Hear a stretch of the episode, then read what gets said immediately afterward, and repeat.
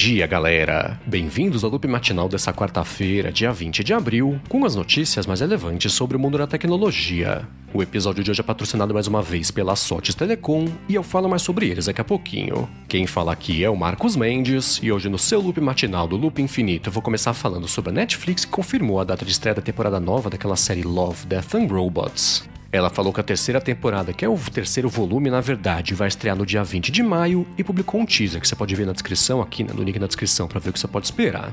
E ainda do mercado de streaming, só que falando de Brasil, a Amazon confirmou que a partir de hoje o Thiago Leifert vai narrar os jogos lá da Amazon Prime Video da Copa do Brasil, começando agora hoje aqui com o Juventude de São Paulo. Aí, além dos jogos, também durante o campeonato inteiro, ela vai mostrar para os assinantes lá do Prime Video uns conteúdos extras, né, tipo destaque aí do pré e do pós-jogo. E caso você queira saber mais sobre isso, tem link aqui na descrição. Já uma outra coisa aí também sobre a Amazon que virou notícia foram vagas de emprego que ela postou no site dela para um headset imersivo. Uma das vagas de engenharia fala que os candidatos vão trabalhar num conceito aí de um produto inovador e outra detalhe um pouquinho lá, que eles vão fazer um protótipo né, do headset que vai ser produzido em massa lá na frente. Já uma terceira vaga também que é para engenheiro de software, fala que essa vaga é para pessoa que for fazer lá a interface para interagir com o dispositivo, mas não tem datas aí previstas né, de lançamento aí nessas descrições das vagas. Bom, e voltando aqui a falar de Brasil, o McDonald's começou a avisar alguns clientes que foram alvo aí de um vazamento de dados por conta do acesso indevido aí por parte de um terceiro. Ela falou que essa pessoa não autorizada conseguiu ter acesso a coisas tipo e-mails, nomes também, endereço, CPF, telefone e também estado civil do pessoal. Ela fez dois e-mails aí para quem ter preocupado com isso.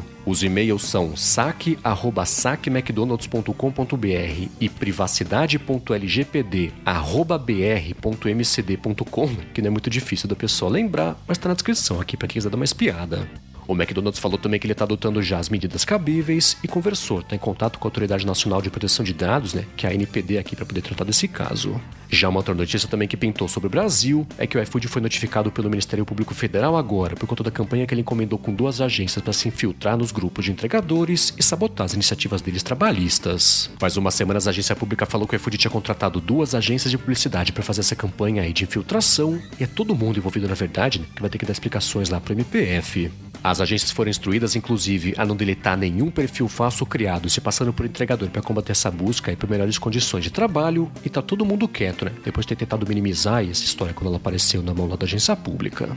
E por último, aqui hoje é do Brasil, aquela plataforma Speed Test que pertence à UCLA divulgou o ranking periódico que ela divulga aí de velocidade de conexão móvel de cada operadora e de cidades também, né? qualidade do sinal em cada cidade. No levantamento que é feito com base nos testes que o pessoal faz na plataforma, ela conclui que, de modo geral, é a Claro mais uma vez, né, que está oferecendo aqui a melhor qualidade de internet, depois é seguida pela Vivo, pela TIM e pela Oi. A Claro ficou no topo do ranking também de consistência do sinal, e aí foi seguido invertido, né, pela TIM e pela Vivo, e depois sempre por último ficou a Oi. Já um terceiro ranking a Claro também liberou, depois seguida pela TIM e pela Vivo, foi no ranking lá de velocidade 5G, e aí por cidade foi o seguinte: a cidade com a melhor velocidade média foi Brasília, seguida por Curitiba, são Paulo, Rio de Janeiro, Salvador, Belo Horizonte, Goiânia, Fortaleza, Recife Manaus. E caso você queira ver esse relatório completo, tem link aqui na descrição.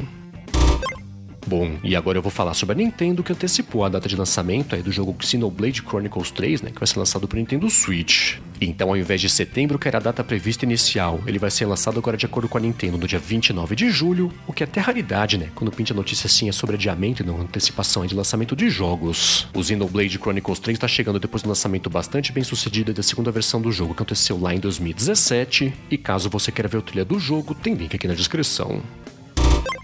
E enquanto isso, na Microsoft, ela está começando a alertar o pessoal que usa até hoje o Office 2013 que está acabando, e o suporte ao pacote. Ela já tinha anunciado o fim desse suporte faz bastante tempo e acaba primeiro lá com o suporte gratuito e depois também com o suporte estendido. Agora pintou uma data para o fim de verdade, né? Que vai chegar em 11 de abril do ano que vem.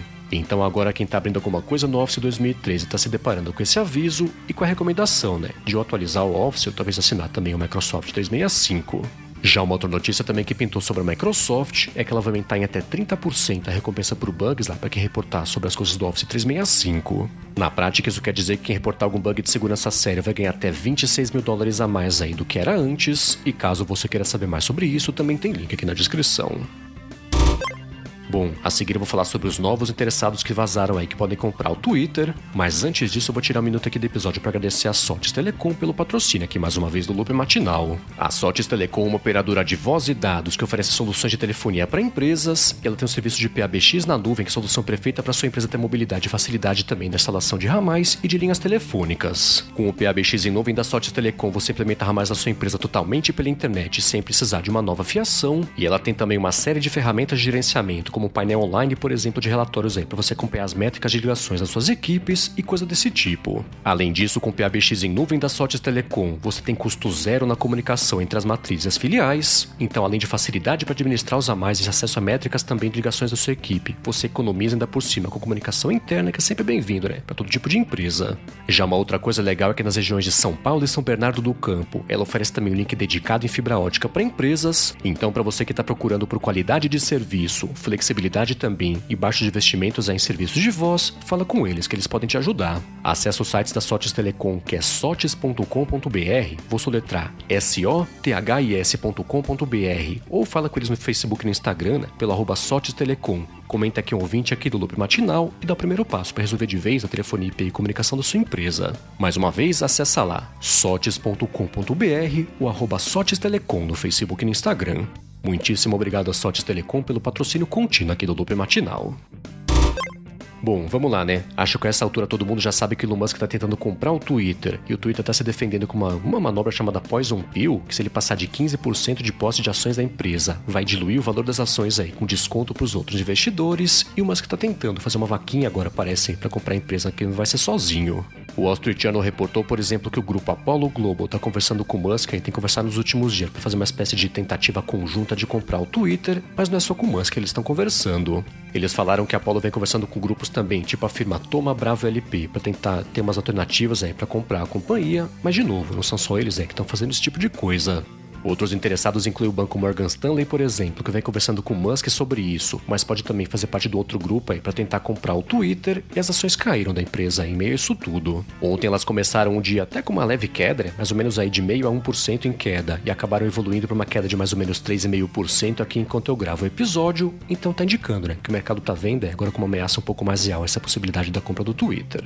Bom, e ainda que sobre as coisas do Twitter, a programadora Jane Wong, né, sempre ela, achou no código da plataforma como é que deve ser o comportamento aí, o funcionamento na verdade do botão de editar e o que vai apresentar isso aí de reflexo no timeline de todo mundo. Então ela falou que do jeito que tá hoje, quando alguém resolver editar um tweet, o tweet original, né, com o link original também vai ser mantido, mas trocado lá por um tweet novo com história, com o link, né, pro histórico lá de alterações que aconteceram naquele tweet. Já uma coisa que ninguém sabe ainda é quando que esse recurso deve ser lançado, mas o Twitter falou, né, que ele deve chegar primeiro e para quem assina o Twitter Blue lá, que custa mais ou menos uns 5 dólares por mês.